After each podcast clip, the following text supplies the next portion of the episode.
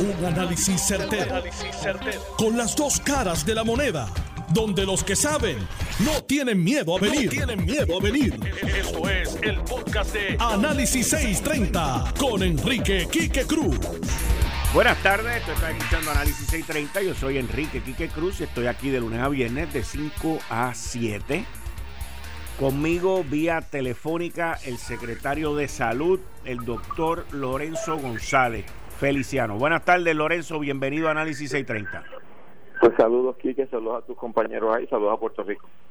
Lorenzo, ¿qué es lo que está pasando y cómo fue que llegamos aquí?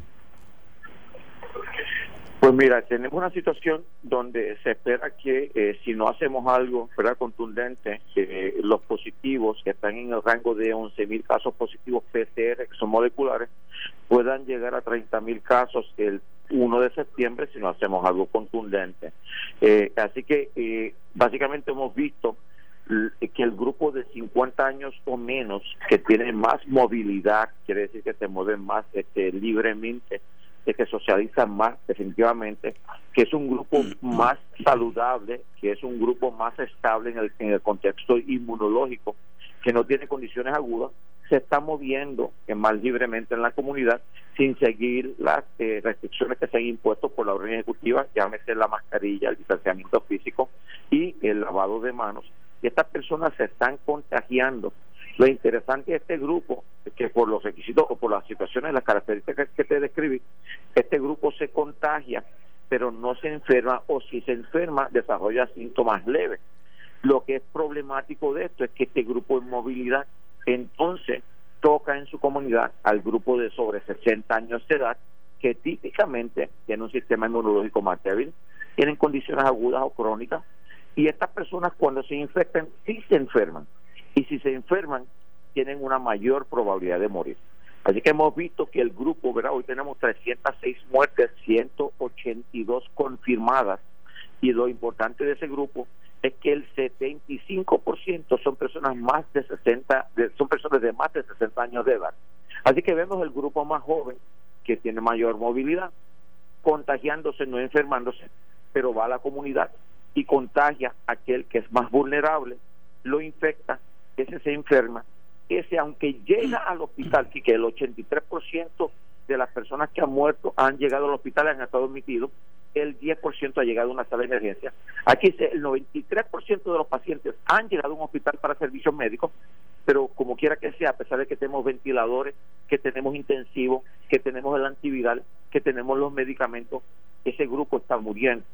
Así que esa ha sido la preocupación y por eso la, la urgencia de sentarnos, ¿verdad? Hoy hemos tenido en nuestros días reuniones con el grupo eh, de los científicos, el grupo económico, y básicamente eh, ya mañana tenemos la última reunión de 8 a 7 de la mañana para tratar de reconciliar cualquiera que fuese las diferencias y presentar a la gobernadora lo que debería ser la próxima eh, orden ejecutiva. ¿Para, ¿Para cuándo la van a comunicar? Tiene que ser la gobernadora, la orden vigente este, se termina el 15, que es el, el, sábado, así que entre mañana y el sábado en algún momento del día, sabiendo verdad que también es, candidata, verdad una gobernadora y tiene que ver con su participación del proceso primarista, pues tiene que entonces generar algún tipo de comunicación este, en el transcurso de mañana, más tarde el sábado, eh, para reemplazar la orden vigente. Acabo de, de recibir unas declaraciones del Departamento de Seguridad Pública de Pedro Janel, donde informa que durante el día de hoy fue informado que cuatro empleados del negociado de ciencias forenses arrojaron positivo a pruebas moleculares del COVID-19 de inmediato impartí instrucciones para que el edificio fuese cerrado por 24 horas mientras se completa, se completa el proceso de descontaminación y el personal es sometido a pruebas correspondientes. Según la información que nos han ofrecido, los empleados trabajan en distintas áreas del negociado de ciencias forenses. Tal como establecen los protocolos, se tomarán las medidas para que los servicios puedan continuar a la brevedad posible. Los investigadores forenses, así como el personal asignado a otras áreas, se encuentran activados de manera remota para atender cualquier situación que, requiere esta, esta situación. E, e, ese incidente, Quique, inmediatamente activa. Primero nada tenemos un director de ese negociado, la doctora Conte, que es categóricamente claro en lo que tiene que hacer. Pero eso inmediatamente activa el proceso tanto eh, regional como central a través de la doctora Jessica Ibizarri para lo que se llama rastreo de eh, casos. ¿verdad? Si hablamos de positivos, PCR positivo, eso inmediatamente produce, primero que nada, remover a estas personas si no tienen síntomas, lo que pasa a ser en la cuarentena eh, domiciliaria, siempre y cuando no impongan riesgo a una población de alto riesgo. Pero entonces las personas que son contactos se evalúan en qué medida son contactos que necesitan tener la prueba PCR molecular de forma inmediata. Interesantemente, la eh, doctora Conte ha trabajado con nosotros del Departamento de Salud y a ellos se les dispuso una máquina eh, que se llama ID Now, que es la máquina que hace la prueba PCR de forma de 10 a 20 minutos. Así que tienen los recursos, sabemos que se va a hacer lo correspondiente para garantizar que las personas que estuvieron expuestas se la hagan la prueba de forma inmediata y aquella persona que no tenga positivo que pueda seguir trabajando. Así que e, e, este es un ejemplo de la eficiencia con la que el sistema funciona actualmente. Pero siempre se critica que otros lo hacen mejor yo le estoy diciendo, Puerto Rico ha desarrollado una capacidad particularmente de científico, le doy la gracia, ¿verdad? A los Task Force, el de la UPR, el del, de, Ponce, al, al fideicomiso, que ha sido excepcional con nosotros, al Instituto Estadística, al Departamento de Salud, ha desarrollado una capacidad gigantesca de ciencia, matemáticos, demógrafos, epidemiólogos, este, y eso está funcionando casi de forma inmediata. Así que sí se han hecho muchas cosas positivas, pero a pesar de eso, una de las cosas que en este momento me preocupa es la falta de disciplina, ¿verdad? La falta de disciplina de nuestra población. Eh, lo mismo bajamos la guardia, este, y, no es una crítica negativa, sino una constructiva. Este, estamos eh, tomándonos riesgos, pero la población joven sabe, y yo creo que lo ha entendido, que se va a infectar, pero no se va a enfermar, pero se lo va a pasar a la población más vulnerable y esa población está muriendo. Lorenzo, yo lo que veo en todo esto es que tú puedes hacer el llamado, la gobernadora puede cambiar las órdenes ejecutivas, podemos restringir la, la movilidad, podemos restringir ciertas áreas de la población, pero no veo eh, con facilidad al gobierno que pueda hacer el enforcement, que pueda hacer el cumplir esto. Áreas como condado todavía se ven, y no estoy hablando de no estoy hablando de turistas, estoy hablando de residentes sin mascarilla, haciendo ejercicio, eh, centros comerciales, lo mismo. O sea, no veo ese enforcement, ese hacer valer la, la orden ejecutiva para que esto pare. Eh, pues mira aquí que yo creo que la gobernadora ha sido bien contundente en el sentido de pedirle a el, comisionado de, la, de la agencia de seguridad, el eh, Janer, eh, y al de la policía, eh, ¿verdad? Escalera, que presenten un plan categórico este, con fortaleza para la zona eh, del condado de Isla Verde y del Viejo San Juan. Porque son áreas donde estamos viendo sobre exposición de personas que no están siguiendo las reglas eh, eh, y básicamente definitivamente tenemos nosotros, todos los que ponemos el gobierno de Puerto Rico, tenemos que hacer valer la orden ejecutiva y tenemos el poder de hacerlo. Así que sí, estamos de acuerdo, yo creo que no, no solo la parte de, seguridad, todas las agencias de gobierno, todas tenemos que trabajar consistente y de forma contundente para garantizar que esta orden ejecutiva se cumple. Pero eso, una vez más, no quita la responsabilidad ciudadana, particularmente el concepto de disciplina ponerse la mascarilla y caminar con ella en la quijada no resuelve absolutamente nada. ¿verdad? Ponérsela y taparse la boca y dejarse la nariz descubierta tampoco resuelve absolutamente nada. Hemos sido indisciplinados y lo digo de una forma respetuosa para la población, pero la población tiene que ser disciplinada. No podemos antagonizar lo que es una orden ejecutiva para beneficio de la salud del país, no de la gobernadora ni del secretario de salud, del país. Y ese es el llamado que se hace todos los días y se lo digo con, con compasión y con amor eh, seamos disciplinados, este, porque vamos a llevar la muerte a una población vulnerable, a nuestras personas de más de 60 años de edad, los vamos a tocar, los vamos a tocar con la muerte. Y le estamos diciendo a la gente, por favor, ayuden. De la misma forma aquí que te hago saber, ¿verdad? Hay una, una preocupación. Eh, esto, cuando yo te digo siempre que en el balance de política pública tenemos que reconocer las fuerzas eh, eh, de, todos los, grupos de interés y el valor que tienen todos. Sabemos que el concepto de la economía también tiene una situación eh, precaria y si nosotros le seguimpor por irresponsabilidad, la falta de disciplina de nuestra población, si le seguimos imponiendo a la parte de la economía, vamos a tener no solo muertes por salud, vamos a tener muertes por la pobre economía y la falta de, eh, eh, trabajo para la población. Así que eh, es una cosa compleja, va a ser un día difícil para mí, este, bien difícil. Eh, que le pedimos a la población que haga lo que tiene que hacer, que sean disciplinados. ¿sabe? Aquí es una guerra de nosotros para contra el virus este somos nosotros el uno, ¿verdad? Este, tenemos que combatir el virus, este, pero nos, nos compete a todos, nos compete a todos. Así que, con mucha tristeza lo digo, pero la disciplina, hemos sido indisciplinados, este, y, siempre quejamos, nos quejamos, ¿verdad? Y le achacamos todo al, gobierno. Eso no funciona así.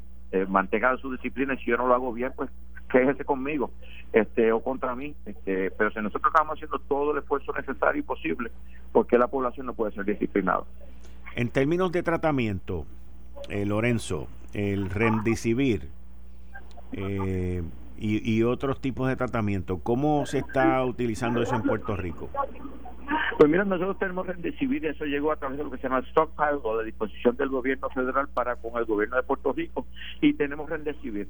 A partir de septiembre 1, eso, de, el costo le cae a los hospitales y una de las cosas que hemos discutido, que estamos haciendo la consulta con el, el grupo de OGP, de AFAS, del Departamento de Salud, es en qué medida el Estado, el gobierno de Puerto Rico compra una cantidad para hacérsela disponible a los pacientes que lleguen a los hospitales no los queremos queremos dejar sin el red civil sabemos las dificultades que tienen los hospitales. Recargar los hospitales con el costo de ese medicamento también podría ser este oneroso. Así que estamos buscando todas una vez más conforme a orden y ley y siempre y cuando el CARES Act nos permite comprarlo para distribuirlo a los hospitales, reconociendo que si se lo damos del Departamento de Salud a través del CARES Act, no se lo pueden cobrar al paciente ni al plan médico. Pero estamos trabajando en esa línea este, del civil este, para atender, ¿verdad? que es uno de los tratamientos que sí tiene evidencia de, validación eh, eh, y, que nos ayuda a contener este, este virus en pacientes. En términos de ventiladores y de camas este, en, en unidades de intensivo, los censos. Intensivo estamos al 70%, pero únicamente 12% es relacionado a COVID. En términos de ventiladores tenemos sobre 700 ventiladores disponibles. Lo que se están usando para COVID no pasa al 7%. Así que una de las cosas que digo, ¿verdad? el paciente sobre 60 llega al hospital o se admite o se mantiene en sala de emergencia y a pesar de que tenemos el antiviral, que tenemos el ventilador, que tenemos la cama de intensivo, se está muriendo. Así que le estoy diciendo no le dé con el con un toque del virus, no le transfiera el virus y mate a uno de sus familiares. Yo creo que la población no cae en tiempo hasta tanto los toca, nos toca a nosotros directamente. No esperemos que eso nos pase. Estas son 306 muertes en Puerto Rico, 182 adjudicadas confirmadas, sin cuestionamiento. En estos últimos 12 días tenemos 56 muertes, casi 5 muertes por día en los últimos 12 días. Esa es la realidad de esto. Teníamos una muerte cada dos días en junio. En julio, 2.5, casi tres muertes por día en el mes. En el mes de agosto, en 12 días, tenemos casi cinco muertes por día. Y la población sigue poniendo esto de forma liviana. Así que el mensaje es verdad. Y, y te puedo decir, que esto es difícil, pero la gente no está haciendo lo que se le está pidiendo. Y, y es, doloroso, es doloroso porque cada uno de esos que muere, tú sabes, uno, uno porque, ¿qué te puedo decir? 56 muertes, casi 60 en 12 días, este, los 75 del mes de junio, eh, perdón, de, de, julio, los 16 del mes de junio, estamos hablando de un montón de gente confirmada, este, y eso no debería ocurrir en un país de orden y ley y de conciencia, de moral y de valores espirituales eh, y religiosos. Así que, una vez más, eh, metamos mano con esto, no nos dejemos caer, sigamos la, estructura, eh, las indicaciones de la mascarilla continua, distanciamiento físico eh, y el lavado de manos. No se está pidiendo mucho, no se está pidiendo mucho. En términos de pruebas, tú y la gobernadora anunciaron esta semana una adquisición de un número de pruebas ahí diarias y semanales con Roche Diagnostics. Eh, hemos tenido una disminución de cerca de mil pruebas, mil quinientas pruebas diarias que tenemos de menos. Eso no lo vamos a subsanar inmediatamente eh, que sí hablamos con Rocher, yo creo que la gobernadora tuvo una llamada que fue bien y positiva para, el país, donde Rocher nos garantiza 44 mil pruebas al mes, 11 mil semanales. Eh, pero como quiera que sea eso por debajo de las expectativas que teníamos y de lo que recibimos anteriormente. Sí tenemos serológicas, cerca de 600 mil pruebas. Tenemos mascarillas, un millón de mascarillas que las vamos a Vamos a hacer un esfuerzo ahora eh, para el proceso eleccionario. Este, eh, para garantizar que la gente tiene su mascarilla antes de ir a votar, que no se, tomen riesgo. Este, y se siguen buscando recursos, seguimos buscando recursos a través de todos todos los recursos que tenemos en Estados Unidos, donde haya los recursos. Pero la realidad es que las pruebas moleculares han disminuido significativamente y las tenemos que redirigir a los hospitales y a, eh, a los pacientes con síntomas. Eh, por eso la, la situación de, de que, que, eh, si alguien busca la prueba no está disponible eh, como estaba disponible hace tres semanas atrás. Lorenzo González, secretario de secretario de Salud, muchas gracias por estar aquí en Análisis 630. Muchas gracias, Kiki. Bien, buenas tardes. Ahí ustedes escucharon al secretario de Salud, Lorenzo González Feliciano, con la situación actual que está viviendo Puerto Rico Hemos ido desde una muerte cada dos días en mayo a cinco muertes diarias. Mis queridas amigas, amigos, no se están llevando a cabo los protocolos.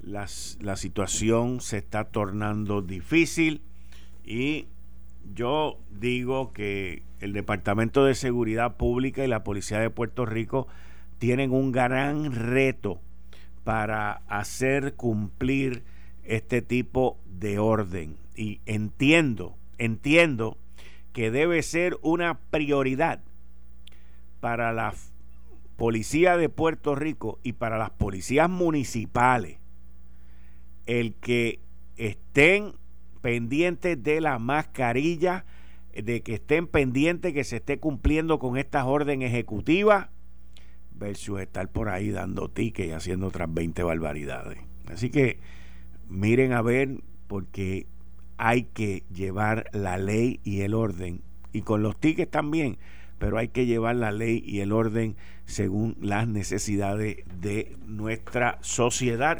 Eh, estás escuchando el podcast de Noti1. Análisis 630 con Enrique Quique Cruz. Análisis 630. Análisis 630. Buenas tardes. Bueno, Atilano, Cordero Vadillo, hoy es jueves.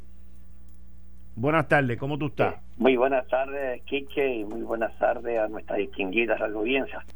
Y como todos los jueves, para mí es un honor y un placer estar compartiendo con toda nuestra audiencia, Quique, y contigo. Para mí es un honor. Mira, Atilano, este, ¿cómo, cómo tú ves todo esto que ha estado pasando? A mí me gustaría darme, yo he ido analizando, okay. sabes que de lo que pasó el domingo y tendríamos que ver quién tiene la responsabilidad de la debacle y el bochornoso suceso electoral de las primarias del pasado domingo. Okay. Para mí, eh, una reforma electoral que fue criticada por los partidos políticos de oposición y por varios prominentes personas del Partido Nuevo Progresista. Y tengo que mencionar que escribió una tremenda columna el secretario de Justicia, Héctor Richard, oponiéndose a esa ley y a esa reforma y otros líderes que, alzaban su voz en contra de esta reforma electoral. Eso es por esa parte. Abona a esta debacle un incapacitado presidente de la Comisión Estatal de Elecciones, politiquero, y los comisionados electorales de los dos principales partidos. Esos, ese, esa sustancia todos esos elementos, para mí, son los responsables que el pueblo haya perdido la confianza en una de las instituciones que más prestigio tenía en Puerto Rico. Y no solamente en Puerto Rico, que internacionalmente. Nuestro sistema electoral era ejemplo éramos el ejemplo de la pulcritud, éramos sinceramente el ejemplo en Latinoamérica. Y de esto yo te puedo dar fe, porque lo viví personalmente. Durante la incumbencia del honorable juez Juan Melesio, vinieron observadores de diferentes países y elogiaban nuestro sistema de votación. Hoy ese sistema está lacerado. El pueblo ha perdido la confianza. Y, si han, ah, y encima de la confianza y que está lacerado, si han perdido millones de dólares con irresponsabilidad que ha reinado y no ha habido consecuencia al día de hoy. La impunidad es la orden. Yo espero que este domingo, en las primarias y en noviembre, en las elecciones generales, el pueblo con su voto castigue a los culpables de esta debacle de nuestro sistema electoral que se ha ido en picada. Eso aquí que es mi sentimiento hoy sobre lo que pasó el domingo.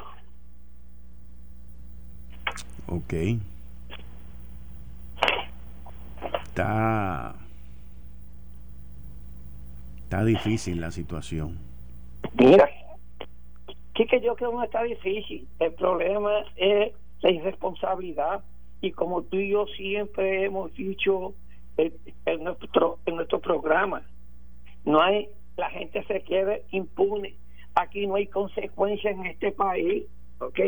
y quién nos vino a sacar en una decisión salomónica el Tribunal Supremo de Puerto Rico porque los políticos no se pudieron poner de acuerdo.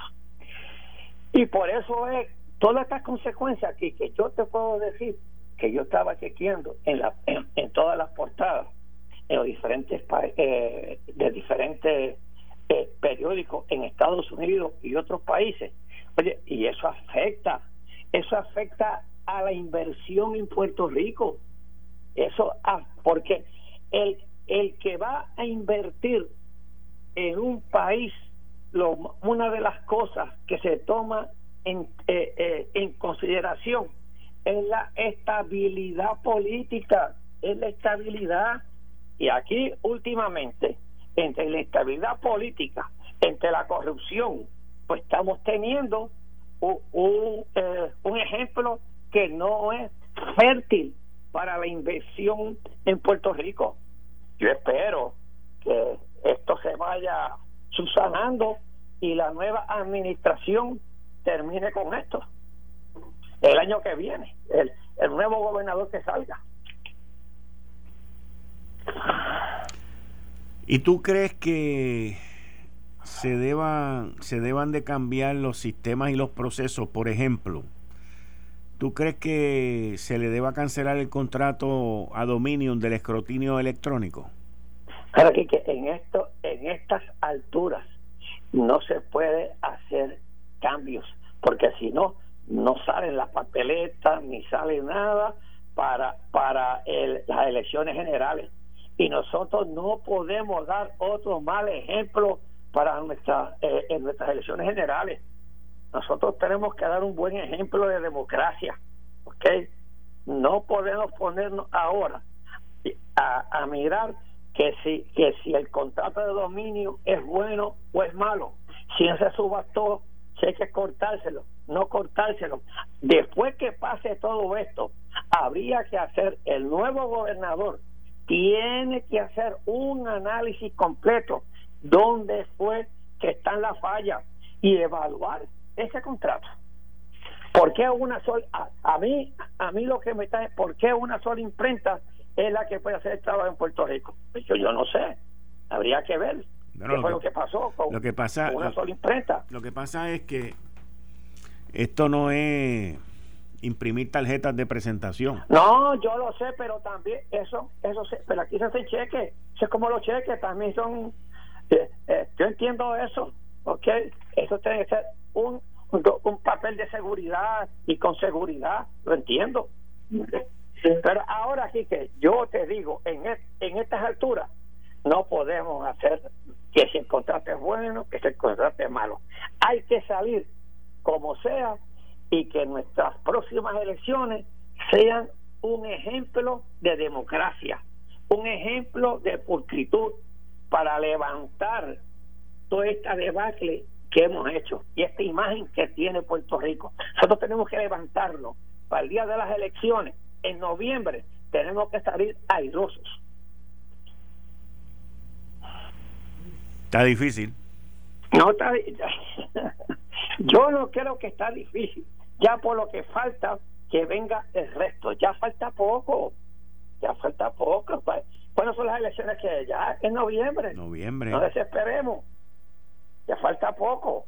Lo que hay es que, que todos los partidos, que todos los políticos, que todos se aunar a trabajar para que estas elecciones sean un ejemplo de democracia limpia y pura. Ahora, si vuelven a hacer lo mismo, te digo una cosa, la imagen de Puerto Rico se va al piso y aquí no esperen más inversionistas y gente que, yo no sé, ah, para aquí venía el, eh, ¿cómo se llama? Peter Brown con, con, la, con la delegación de las farmacéuticas y manufactureras, ¿ok? Venía para aquí. Ese es el primer ejemplo que le vamos a dar. Creo que es la semana que viene, ¿verdad? Pues sí, la semana que viene es. Sí, que ya hemos terminado de votar por segunda vez. Pero eh, yo, yo, lamentablemente este es susanable, así que yo creo que no, no, no, por eso yo te digo, y, y terminé diciendo que la responsabilidad, como aquí no hay, aquí, aquí nunca, eh, nunca hay culpables, aquí siempre están todos, aquí todo el, todo el mundo sale impune, pues el que va a decidir verdaderamente el que va es en las primeras de este domingo y en las elecciones generales. ¿Quién? El pueblo de Puerto Rico. Ese es el que tiene la última voz, ese es el que tiene el voz es el que quita y pone gobierno. Hmm. Vamos a ver, vamos a ver. Tú, yo, me imagino que tú no fuiste a votar este fin de semana, ¿verdad?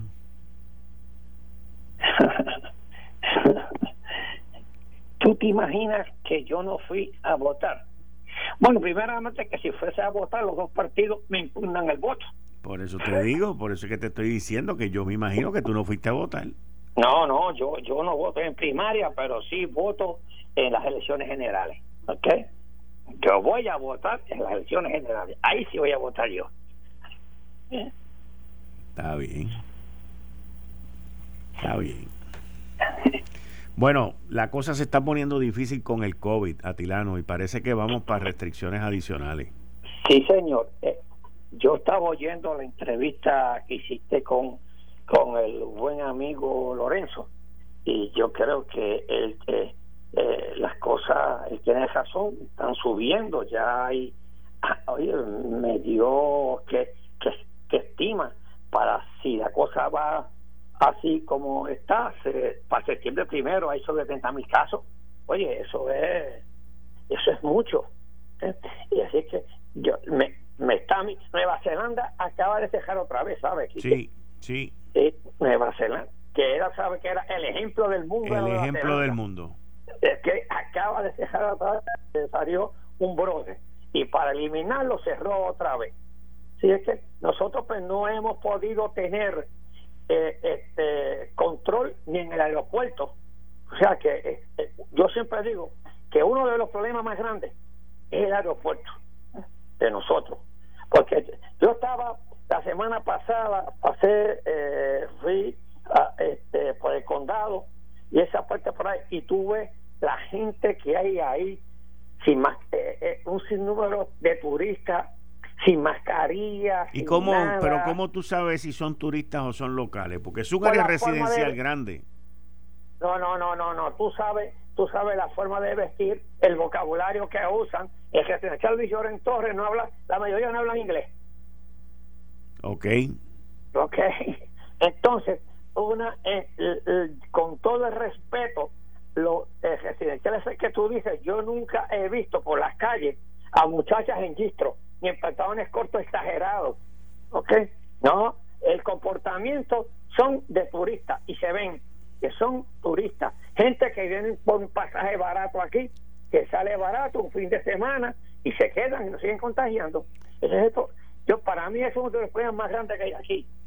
Y a, ti te dejan ir a caminar por ahí con eso que tú acabas de describir. No, yo no camino, papá. Yo voy en el carro observando, ¿no? Y con mascarilla, mascarilla, turbante, pepe y gorra. Acuérdate que tú me dijiste que usara eso y yo sigo tus consejos. Acuérdate que yo soy de los vulnerables que se sienten adelante. Chacho, tú tienes, tú, tú puedes donar plasma ya contra el coronavirus. Eh, sí, hermano, esto está, está difícil. Yo te voy a decir algo, el número de pasajeros ha bajado sobre más de un 50% y yo entiendo que yo lo sé. hay gente diciendo que el aeropuerto es un problema, el problema somos los puertorriqueños. Bueno, también, también que están por ahí sin mascarilla y todo, también, ¿no? No te quiero decir que, pero, pero en todos estos países lo primero que hacía es el aeropuerto. Nosotros, yo sé que no podemos sacar el aeropuerto, pero podemos poner las restricciones. Tú no entras aquí a menos que no tengas un certificado este eh, que eres negativo al COVID. oye, yo fui a un médico, yo fui a un dentista la semana pasada. Y, oye, me tuve que hacer la prueba del COVID. Él no me atendía si no tenía la prueba del COVID. Me dijeron. Pues, pues, y yo me las tuve que hacer entonces fui con mi prueba negativa, entonces él me atendió. lo que pasa es disciplina. Aquí no hay disciplina. Es el problema. La disciplina. Yo, yo oí que tú dices, bueno, ¿quién va a poner esa disciplina? La policía. La policía no puede hacer todo eso. La policía no puede hacer eso. Somos, hay que comenzar con los comerciantes, con los empresarios, con los dueños de negocios. Todas esas personas tienen tiene que, unirse, porque si no, le va a afectar a su economía en Puerto Rico. Pero la policía lo puede hacer en áreas como condado, como tú mencionaste. contra. ¿Hay, ¿Hay suficiente policía para eso? Bueno, si no los hay, que lo digan que no los hay entonces. Ay, bendito, así, así estaba la Comisión Estatal de Elecciones. Todo está bien, todo está perfecto, ¿ok? y si era una conferencia de prensa este eh, los representantes del Partido Popular y el Partido Nuevo Progresista todo está perfecto todo está bien. Y, y qué pasó ah, dime tú. Aquí me aquí que tú lo sabes que aquí no hay suficientes policías en Puerto Rico. No los hay. No los hay tú lo sabes y los que están enfermos de COVID en estos momentos yo no he visto todavía un, reclutamiento masivo de policías para, para sustituir a los que están enfermos. No, ni en película lo vas a ver. Pues, pues entonces, ese es el problema. Oye, y aquí hay dinero, ¿sabes, que Para eso. No, dinero hay, muchacho. Aquí, hay dinero, porque nosotros no estamos pagando la deuda. Oiga, vamos a utilizar ese dinero para, por lo menos, vamos a una partida para ejecutar una buena policía y para, y para proteger a la salud del pueblo pero no se hace. Esto fue el, podcast de Notiuno. Análisis 630 con Enrique Quique Cruz. Dale play a tu podcast favorito a través de Apple Podcasts, Spotify, Google Podcasts, Stitcher y notiuno.com.